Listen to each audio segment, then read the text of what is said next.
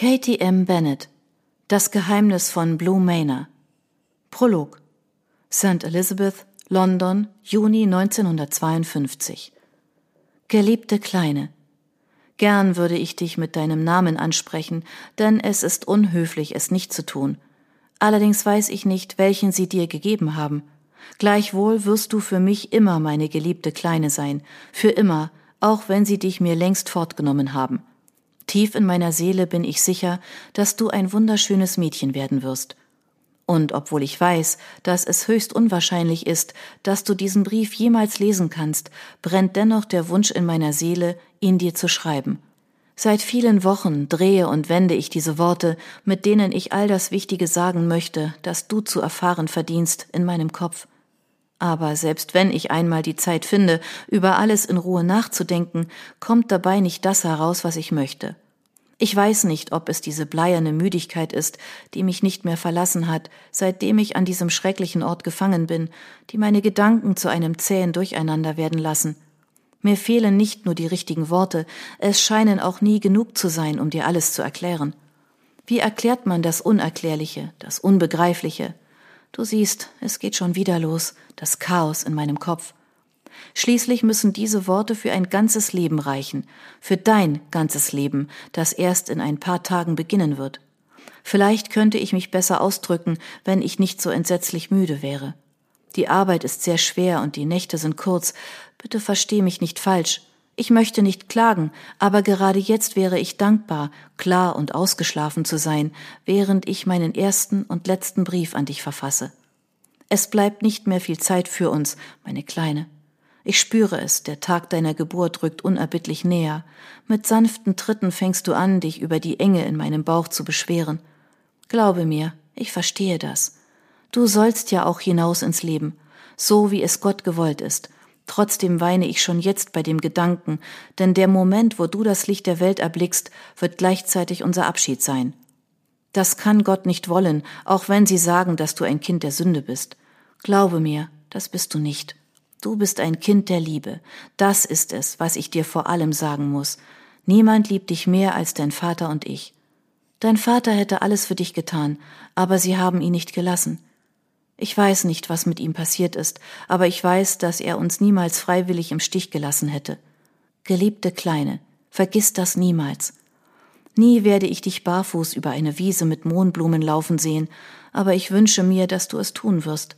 Mit wehenden blonden Locken im Wind, während deine blauen Augen strahlen wie Saphire. Dein Mund sich zu einem verzückten Lächeln formt.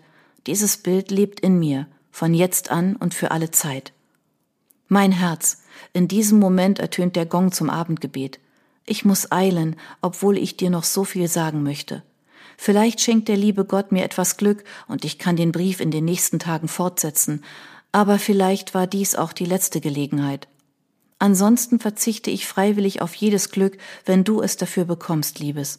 Möge dein Leben voller Wunder und Schönheit und blauer Blumen sein. In ewiger Liebe, deine Mom. 1. Nervös lauschte Sophie dem Freizeichen, das aus ihrem Handy drang. In Los Angeles war es jetzt kurz vor Mitternacht, eine günstige Zeit, um Kate zu erwischen. Vorausgesetzt, die Party war nicht so lustig, dass ihre beste Freundin ihren eisernen Prinzipien untreu wurde, nach denen sie an Drehtagen grundsätzlich früh zu Bett ging. Es geschah zwar selten, aber es kam vor, dass sie eine Ausnahme machte. Aber bitte nicht heute, betete Sophie still und eindringlich. Obwohl sie genau wusste, was Kate ihr sagen würde, falls sie noch ans Telefon ginge, brauchte Sophie die Worte ausgesprochen. Nur dann bestand die Chance, dass sich ihre Nerven so weit beruhigten, dass sie ihr Büro gleich verlassen und sich rechtzeitig auf den Weg zu ihrem Termin machen konnte. Hi, Sweetheart! Kates Stimme drang wohltuend und wach in Sophies Ohr. Gott sei Dank, du bist schon zurück. Erleichterung flutete Sophies Körper. Ist etwas passiert? fragte Kate alarmiert. In zehn Minuten ist es soweit. Sophies Stimme klang, als würde exakt zu diesem Zeitpunkt die Welt untergehen. Völliger Blödsinn, sie wusste es. Dennoch fühlte es sich gerade genauso an. Was? Wie? Ach, du meinst deinen Termin mit Ethan? Kate lachte befreit. Genau den. Sophie seufzte schwer und spielte mit dem Kugelschreiber in ihrer Hand. Komm schon, Honey, das Gespräch ist ein Selbstläufer. Du machst dir mal wieder vollkommen umsonst Sorgen. Dein Chef wird niemand Besseres finden für den Job und glaub mir, das weiß er auch. Sophie lehnte sich auf ihrem Stuhl zurück, ließ den Kugelschreiber fallen und legte stattdessen eine Hand auf ihren Magen, in dem sich seit letzter Nacht hartnäckig das Gefühl hielt, dass sich etwas unwiderruflich verknotet hatte. Ich weiß nicht. Mein Gefühl sagt mir ganz deutlich etwas anderes. Ruf mich später an, um mir zu sagen, dass ich wie immer richtig gelegen habe. Kates Lachen klang fröhlich und so nah, als sei sie in ihrer Londoner Wohnung und nicht tausende Meilen entfernt in Los Angeles. Sophie gönnte ihrer besten Freundin die Chance von Herzen, die ihr das Filmprojekt in den USA bot. Trotzdem war der Wunsch überwältigend, sich mit Kate später auf einen Drink zu treffen. Unabhängig davon, ob sie auf den Erfolg oder eine Niederlage anstoßen könnten, sie biss sich auf die Lippen. In einem hatte Kate bereits recht. Es würde nicht mehr lange dauern, bis Sophie Gewissheit hätte, ob sie den Job kriegen würde oder nicht.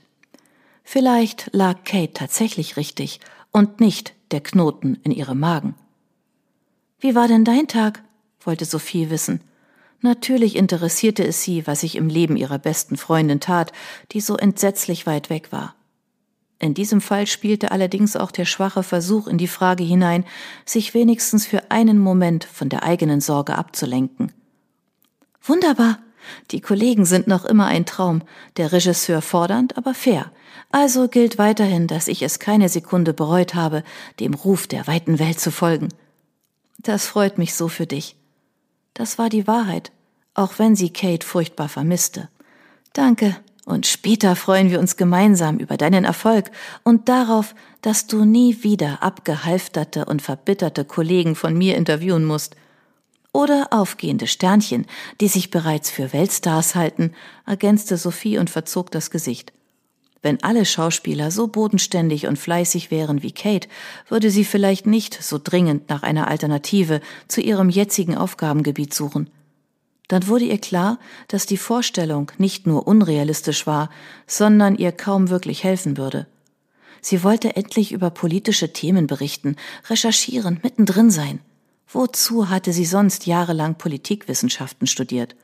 Doch nicht um ewig weiter boulevardeske Themen abzudecken und dankbar zu sein, wenn gelegentlich ein Artikel über eine echte Kulturveranstaltung als Highlight daraus hervorstach. Das sind die schlimmsten, Kate lachte erneut. Und mein Fachgebiet, nicht deins. Glaub mir, diese Zeit wird bald hinter dir liegen. Versprochen? Versprochen, entgegnete Kate mit fester Stimme. Also, ruf mich an, sobald wir die Champagnerkorken knallen lassen können. Das mache ich, murmelte Sophie und setzte sich aufrechter hin. Wann kommt Adam zurück? Morgen. Eigentlich, fügte Sophie stumm hinzu, wenn nicht wieder etwas dazwischen käme, wie so oft in den letzten drei Jahren. Vermutlich der Preis, den man zahlen musste, wenn man mit einem Musiker zusammenlebte.